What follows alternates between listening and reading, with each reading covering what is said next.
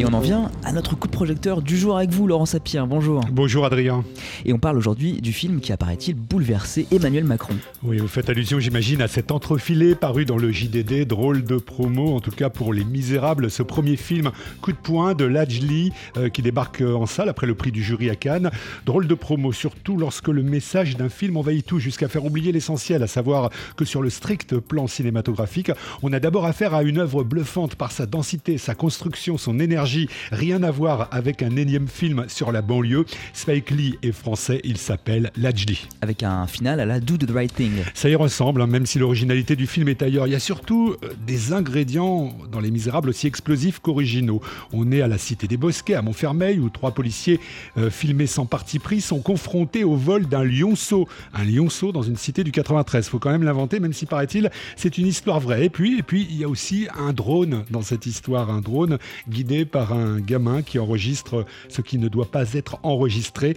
On écoute à ce propos Lajli, le réalisateur des Misérables. C'est sûr que dans la mise en scène, ça, joue énormément. Ça nous permet de, prendre du recul, surtout, sachant que c'est surtout des plans aériens qui permettent de, comprendre géographiquement ce territoire, cette cité. Donc pour moi, c'était important d'utiliser ce drone. Et comme je dis, euh, c'est avant tout un personnage, le drone, et c'est pas juste euh, faire des images de drone pour, pour que ce soit joli. Non, le drone est vraiment un personnage du film et c'est important de le rappeler. Et puis il y a le, personnage qui, qui, utilise le drone, c'est aussi un personnage auquel vous tenez Bien sûr, il y a un autre personnage qui est, qui est Buzz, clairement, qui, euh, qui est le propriétaire du drone. Et après, bien sûr, après c'est un peu aussi inspiré de, de ce que j'ai pu faire moi euh, pendant plus de dix ans, filmer ce territoire. Hein. Comme je dis, j'étais l'œil de la cité.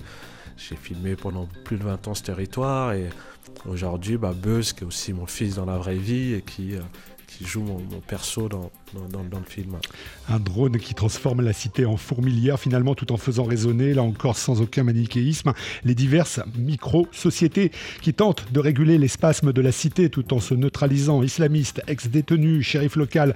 On va entendre à ce propos le co-scénariste des Misérables, Giordano Gederlini. C'est quoi finalement un territoire qu'on appelle euh, zone de non-droit? C'est-à-dire que là où l'État s'est retiré, bah, d'autres essayent de, de dominer et sont constamment dans des rapports de force. On a ici évidemment euh, euh, nos trois policiers qui, essayent de représenter l'État comme ils peuvent dans, ces, quartiers.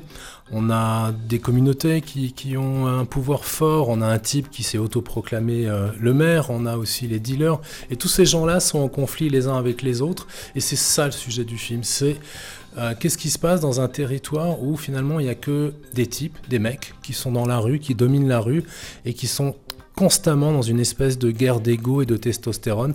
Dans ces quartiers, c'est sans doute là le, le, problème majeur de, de cet univers-là. On n'oubliera pas les mots de Victor Hugo à la fin du film, extrait justement des Misérables. Il n'y a ni mauvaises herbes ni mauvais arbres, il n'y a que de mauvais cultivateurs. En attendant, la graine d'un très grand cinéaste est semée. Et il s'appelle Lajli, donc son premier film c'est Les Misérables. Il sort aujourd'hui, ce mercredi en salle. Et on en parlait avec vous, Laurent Sapir. Merci beaucoup. On reprend notre après-midi en musique avec la chanteuse Hailey Tuck et son désormais classique That Don't Make It Junk.